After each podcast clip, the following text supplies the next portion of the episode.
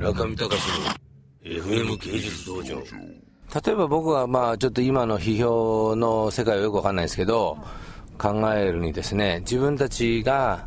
学生だった頃、まあ批評の人たちにとっては、批評の人たちを僕が見る視点っていうのか、それは非常にいかがわしいもんだと思ってました。はい、つまりあの浅田明さんなりなんなり、まあ、岡崎健次郎さんもいましたけれども、あのややこしいこと言ってる割には、あのフランス哲学がどうだこうだって言ってんだったら、僕のあのそういう話を聞いてた一言の感想は、じゃあフランス行って勝負してみいやと。はい、で、その勝負してみた暁に、自分は世界のその批評の世界において、どういうランキングがあるんだっていうのを勝負してからお前日本に帰ってきて言えと。なんかそういうランキングもわからないようなうやむや状態にして、日本でふんぞり返ってんじゃねえよっていうのが、僕の一番こう、抱いていた、あの、フラストレーションというか、だったんですけども、批評のやっぱりあの世界っていうのは別にインターナショナルというよりは、ある種のローカリズムを裏打ちされて、それでそういうローカルなところだけでぐるぐる回ってるっていうもんなんですかね。そうですね、えっと、東さんの著作に関してはですが、最近あの、動物化するポストモダンのフランス語訳や英語語訳が出たりとかあのしていて、でもやっぱり一つの困難として、その書かれた日本という状況について説明するのが結構やっぱり大変だっていうのは東さんもおっしゃってましたけどやっぱりあのこれから村上さんがこうこう切り開いてきたオタクとかっぽいものをグローバルに広げてった感じがあるんですけれども みんなあのアメリカの人とかヨーロッパの人特にフランスやイタリアなんかそうなんですけど漫画とか、えーと、アニメへの教養も溜まってきてますしそういう方たちがこれから日本のそのポップカルチャーの批評ってどうなってるんだろうっていう時にやっぱりいろいろ参照されるべきものになっていくんじゃないかなと思います。あのよくね、フランスのそのデリだなんだらかんだっていうのを、要するに東さんは読み解くっていう話をしますけど、はい、あの一生懸命日本の批評家なりあの読者っていうのは読み解こうと努力したわけですよね、はい、つまりフランスの状況はこうであると、はい、この頃こういう革命があった、こういうこういう政治的な運動があった、ゆえにこういう言語がこうこうこういうふうにリアルであって、この単語というのはそこから出てきたっていう話があるじゃないですか。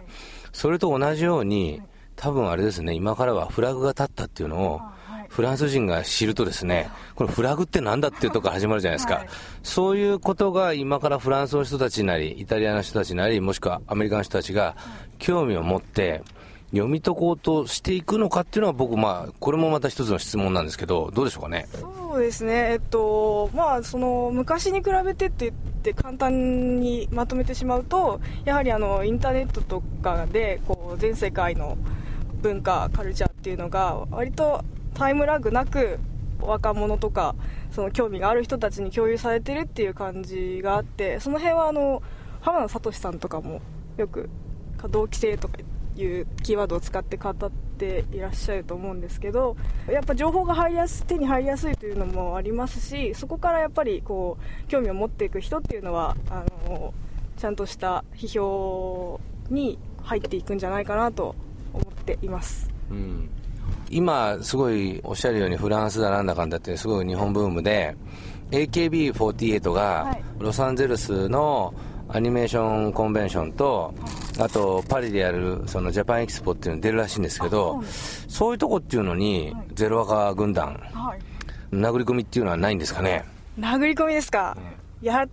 ていただきたいですよねぜひ皆さんに。あの自腹を切ってでも、うんやっぱりそういうところで、あの多分同じような年代の人とか興味を持っている人との会話というかあの生まれていくと思うのでやっぱり外にというか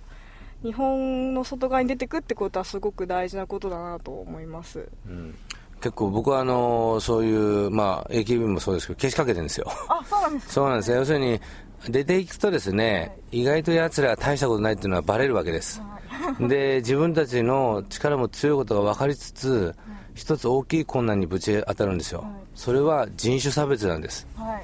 い、要するにアジアの連中はいつまでも差別されてるんです、うん、そこに要するに憤りを持ってですね、なんかそういう差別粉砕みたいなこと言ってですね、戦っていくのか、それとも僕みたいにですね、あの、そういう人たちを、あの、へへーとこう、土下座しながら、それでも、あの、彼らに対してメッセージを送り届けようと、あの、要するに、陳情してるようなもんなんですよね。あの、その辺がね、僕見たいんですよ。例えば、この前あの、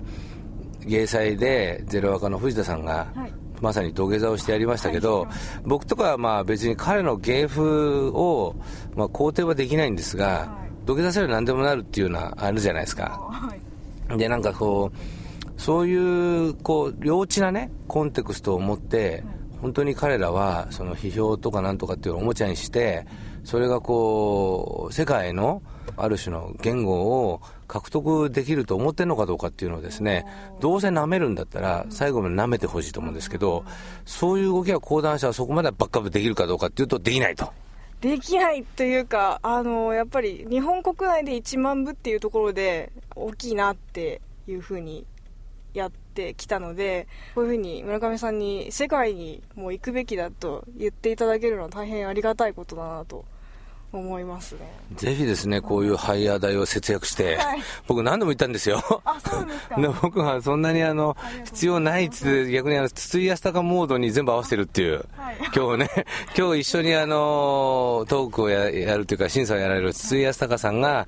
それに僕も合わせていただいて、本当にこういう、あの、静かな車の中でちょっとね、収録させていただいてるわけですけど、すいません、運転手さん。申し訳ない。中見隆の FM 芸術道場。